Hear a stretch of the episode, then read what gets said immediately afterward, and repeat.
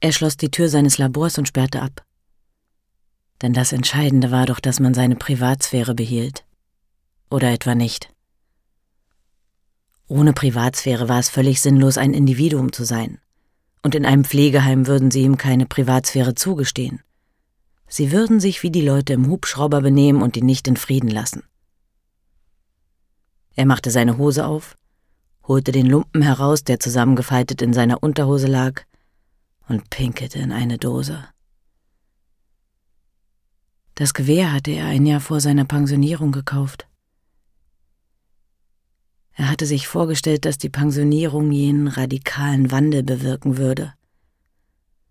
Er hatte sich vorgestellt, dass er jagen und fischen gehen würde, hatte sich vorgestellt, in Kansas und Nebraska bei Sonnenaufgang in einem kleinen Boot zu sitzen, hatte sich ein lächerliches und unrealistisches Freizeitleben für sich vorgestellt.